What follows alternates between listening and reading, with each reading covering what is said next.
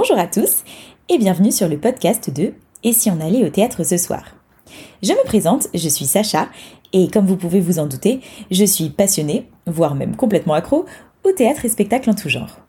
Sur ce podcast et sur le blog du même nom, je vous parle de spectacles que j'ai vus et appréciés et je vous dis pourquoi. Et peut-être que vous aussi, ça vous donnera envie d'aller les découvrir. En tout cas, je l'espère. Pour ce quatrième épisode, j'ai décidé de vous parler du spectacle qui s'appelle Marie des Poules et qui est à l'affiche en ce moment au théâtre du Petit Montparnasse. C'est une pièce pleine de sensibilité qui m'a beaucoup touchée grâce à une excellente comédienne, mais je vous parlerai plus longuement de mon avis sur ce spectacle un peu plus tard dans l'épisode. Alors, Marie des Poules, c'est un spectacle qui a été mis en scène par Arnaud Denis et écrit par Gérard Savoisian, qui est aussi l'auteur d'une pièce qui s'appelle Mademoiselle Molière, qui était à l'affiche à Paris l'année dernière et dont je parle sur le blog. Ce qu'il faut savoir sur la pièce Marie des Poules, c'est que l'histoire qui est racontée sur scène est une histoire vraie. Marie des Poules a vraiment existé et elle s'appelait Marie Caillot, et c'est son histoire qui est racontée dans ce spectacle. Bon, et là vous vous demandez, mais qui c'est cette Marie Caillot? Je connais pas. Eh ben, c'était la gouvernante de l'écrivaine George Sand. Pour resituer, George Sand, c'est la première femme à avoir pu vivre de son écriture, donc c'est quand même énorme. Elle a publié des pièces de théâtre, des nouvelles et aussi plein d'écrits et c'était également une femme très féministe. À 25 ans, elle fait scandale en choisissant le prénom Georges comme pseudonyme, donc un prénom masculin. Je précise qu'en vrai, elle s'appelle Aurore, donc c'était pas un choix de ses parents de l'appeler avec un prénom masculin. Et elle en rajoute une couche en portant des costumes d'hommes.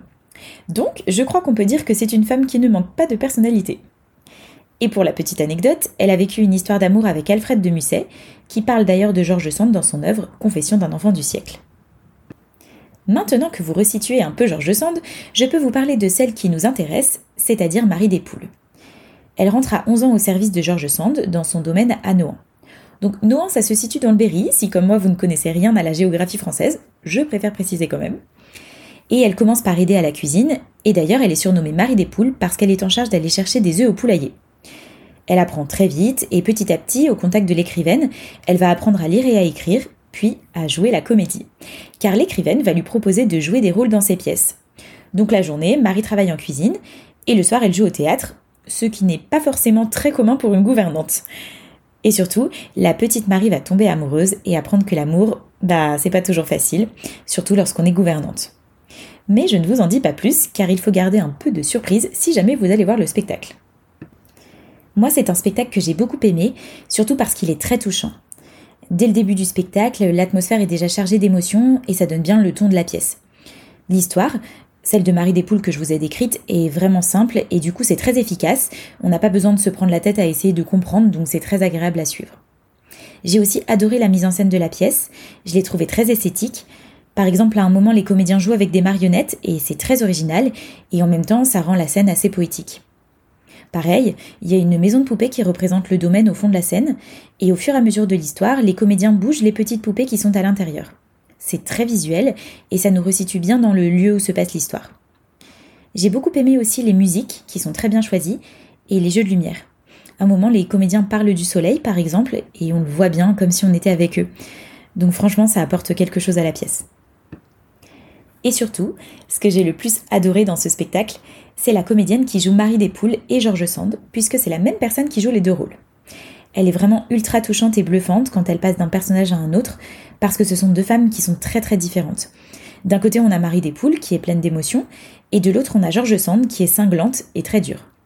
Bon, il faut dire aussi qu'ils n'ont pas choisi n'importe qui pour le rôle, puisque la comédienne s'appelle Béatrice Agénin et a été sociétaire de la Comédie Française entre 1979 et 1984.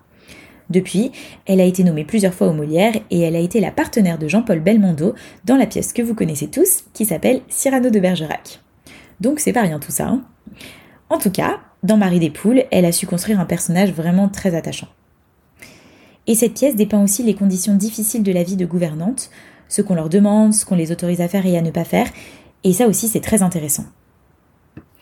Voilà, donc c'est un très joli spectacle que je recommande, surtout si vous aimez vivre des émotions au théâtre. C'est une pièce qui est facile d'accès, vous pouvez y aller sans problème même si vous n'avez pas l'habitude d'aller au théâtre.